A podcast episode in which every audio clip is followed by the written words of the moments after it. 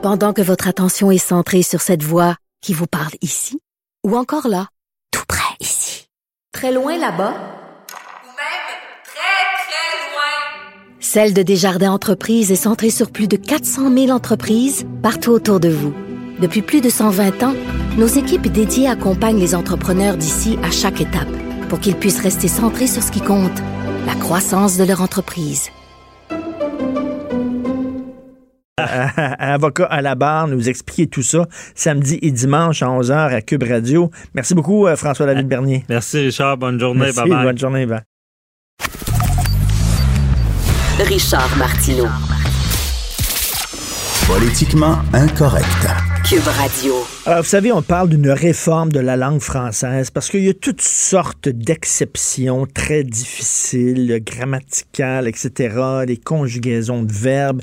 Et, là, on veut faciliter ça, euh, entre autres pour l'accord des participes passés. Il y a une exception, c'est très compliqué. On dit, bon, on va changer la langue. Il y a des puristes comme moi euh, parce que moi, je pense que c'est une des beautés de la langue française, c'est que oui, elle est difficile, elle est compliquée, mais je trouve que ça fait partie de la beauté de la langue française. Il y a des gens qui disent, écoutez, la langue française a tout le temps évolué, elle a toujours changé, elle n'est pas, fi- fixée dans le béton. Et c'est le cas de Régent Parent qui a écrit un, un texte là-dessus. La langue change. Un texte assez rigolo d'ailleurs. J'ai j'ai bien ri en, en lisant son texte. Il était avec nous. Bonjour Régent.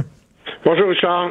Alors, au début, Régent, euh, vous écrivez Je suis toujours un peu agacé par les débats sur la qualité de la langue française parce que trop souvent, on y voit ressurgir des puristes qui prônent le statu quo et qui font sentir minables les personnes qui n'ont pas le, bien parlé à leur hauteur. Par- Parlez-vous de Mme Bombardier, vous, là? là? J'ai pas nommé de nom, Richard, puis euh, je dirais que de façon générale, c'est parce que c'est c'est pas la première fois. D'ailleurs, j'avais déjà écrit là, par, par rapport à ces campagnes sur le bon parler français, où à un moment donné, euh, quand on, on, on parle de, de, de, de, de mettre la langue française comme langue officielle, de, de rendre euh, la loi 101 plus effective, quand on parle d'émancipation du Québec, comme j'en parlais beaucoup ces temps-ci dans vos chroniques, Richard, et il y a trop du monde pour venir nous dire que ah ben là, tu sais, avant de vouloir vivre en français, il faudrait commencer par le parler comme il faut. Mais en même temps, moi, je, je, je peux avoir des amis anglophones. C'est vraiment pas le genre de débat qui traverse la communauté anglophone. Il y a juste la langue au gré du jour. C'est pas qu'il faut faire ça en français, mais je dis à un moment donné, il faut pas non plus euh, rester assis euh, sur le vieux français puis dire ben là, il y a rien, c'est tout est tout est immuable. Euh, il faut pas remettre en question euh, euh, la, la grammaire, faut pas remettre en question l'orthographe. Euh, pourtant, le français, c'est une langue très compliquée, euh, non transparente, qui peut être très rebutante pour euh, euh, des gens qui ne possèdent pas cette langue-là. Donc, euh, c'est sûrement faire une langue monde faut être en mesure de faire en sorte que ce soit une langue qui est, qui est parlable et écrivable. Mais là, ce que vous dites, là, puis vous arrivez avec des, des- des exemples concrets, c'est qu'au fil des années, au fil des siècles, la langue française, elle a changé, elle a Oui. évolué. Puis là, vous arrivez avec euh, des, des textes qui ont été écrits là, au 17e siècle en vieux français, dont la chanson de Roland, là, qui est considérée comme un des premiers romans, un des premiers textes qui est écrit en français.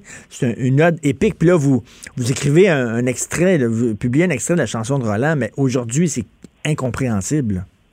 Exactement. Et pourtant, c'est du français, c'est du vieux français.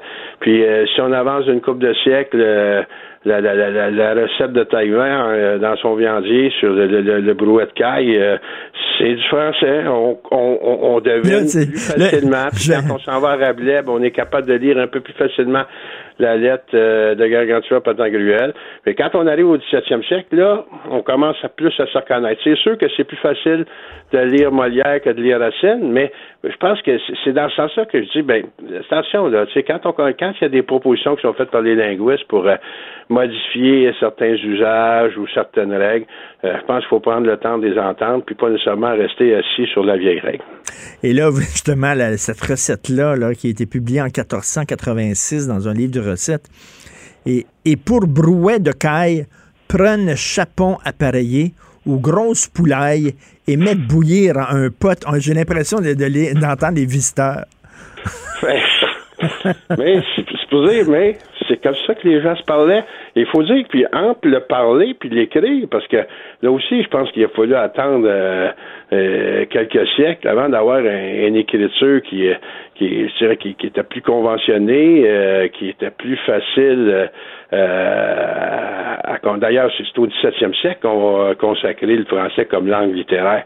Donc, ça a pris quelques 500-600 ans, là avant de, de, c'est une langue littéraire. Fait que c'est dans, ce sens-là, tu sais, faut, faut, oui, je pense que faut pas non plus, là, puis on va s'entendre. C'est, c'est, euh, pas, il y, aura pas une grammaire Martineau puis une grammaire par an, puis il y aura pas une syntaxe par an puis une syntaxe Martineau, puis chacun sa langue, puis là, effectivement, ça, ça, ça, ça je pense qu'il faut euh, un minimum de convention euh, entre les locuteurs francophones, mais, euh, mais jusqu'où, mais jusqu'où on ben, parce que là, ce qu'on dit, ce qu'on dit, si on veut faciliter certains accords là, de participes passés qui, qui, sont très compliqués, bon, mais jusqu'où on baisse la barre pour pouvoir permettre aux gens de, de passer l'examen, mettons là?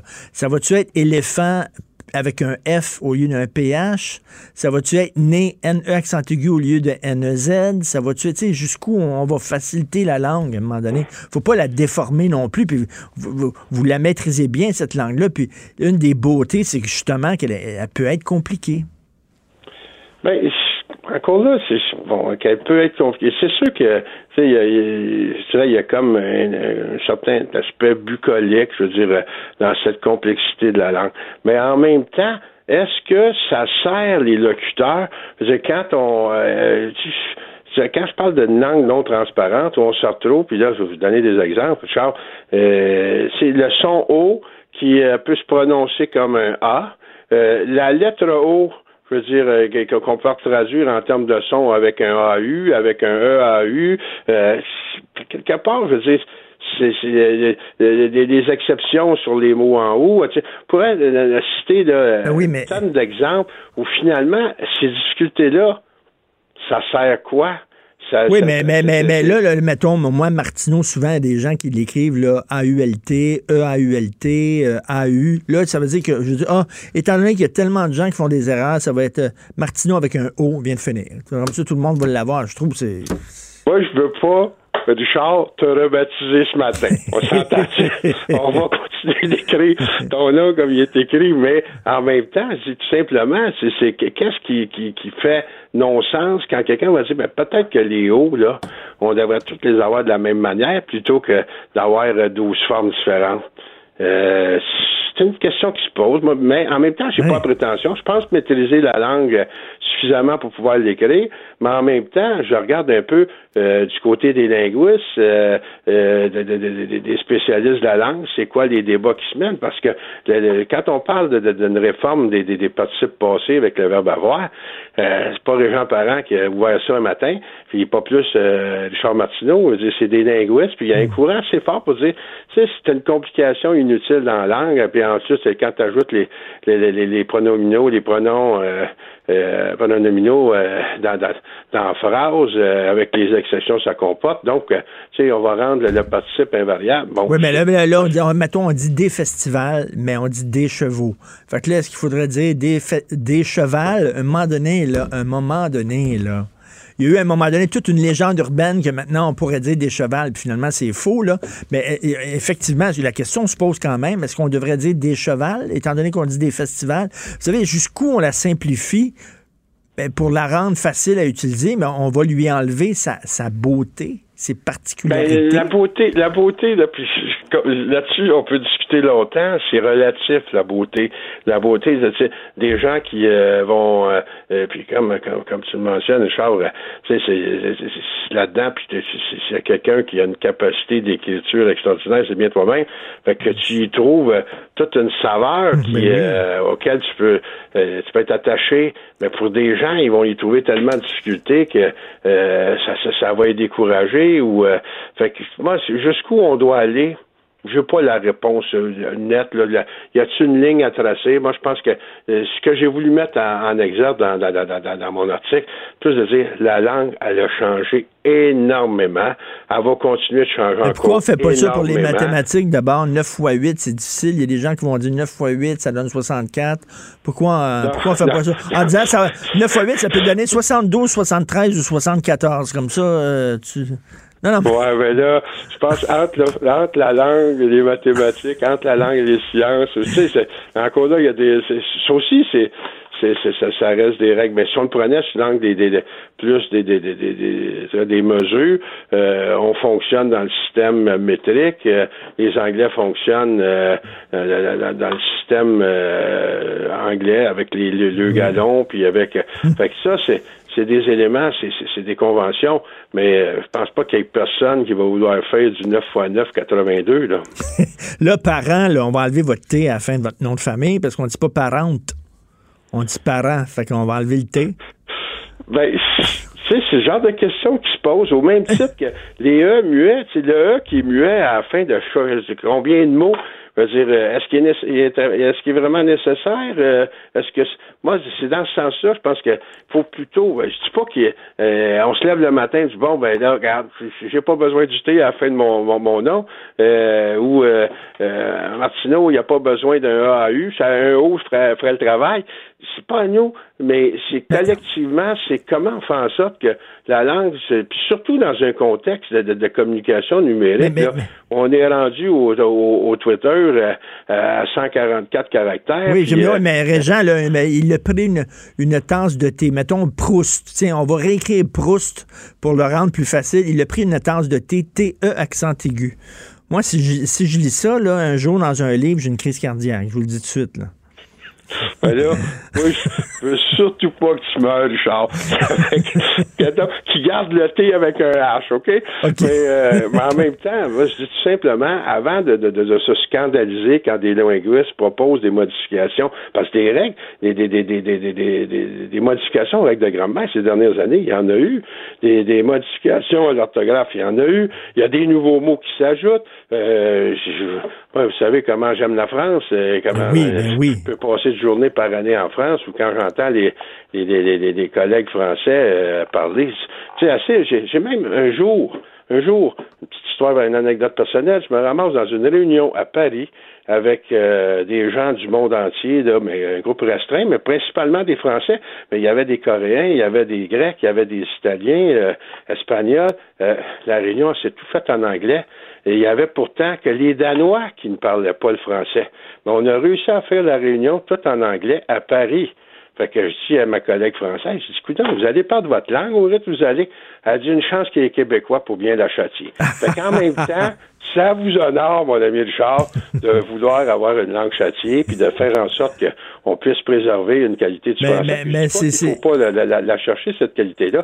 Mais en même temps, je pense qu'il faut pas non plus euh, euh, être assis sur... euh, euh, sur la langue actuelle, puis dire qu'il n'y a rien de changeable, il faut que ça reste comme ça. Moi, je pense que de, de réfléchir, de se poser des questions régulièrement, c'est la meilleure attitude à adopter. Mais en tout cas, il je, je- je serais curieux d'entendre, vous lancer un bon débat et j'invite les gens à nous écrire sur le site de Cube Radio. Qu'est-ce que vous en pensez? Est-ce que vous êtes pour les gens parentes? Ou, ou, ou pas, ou, Richard Martineau. Merci beaucoup, Régent. Merci. C'est un plaisir, Richard. Bonne fin de journée. Salut. Martineau, franchement, même avec les cheveux gris, il reste un animateur très coloré. Politiquement incorrect.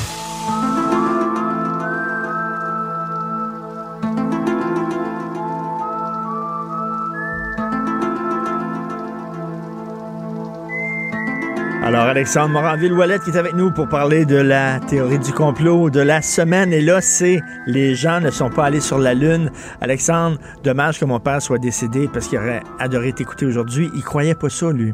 C'est- très répandu. Lui, il était aussi. sûr que c'était tourné en studio. Tu sais, il a vu un film qui s'appelle Capricorn One. Ouais. Euh, qui, qui- qui- le-